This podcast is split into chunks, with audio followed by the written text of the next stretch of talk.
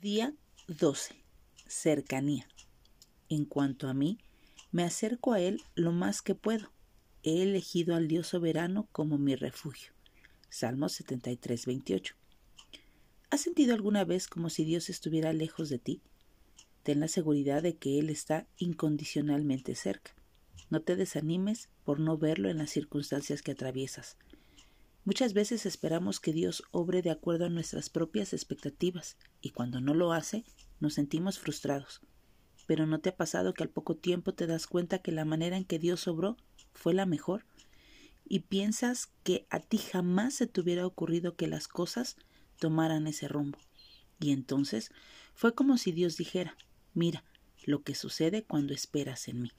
La lección que aprendemos es que Dios siempre está cerca sea que podamos verlo o no. Él siempre obra a pesar de lo que obstaculice nuestra vista.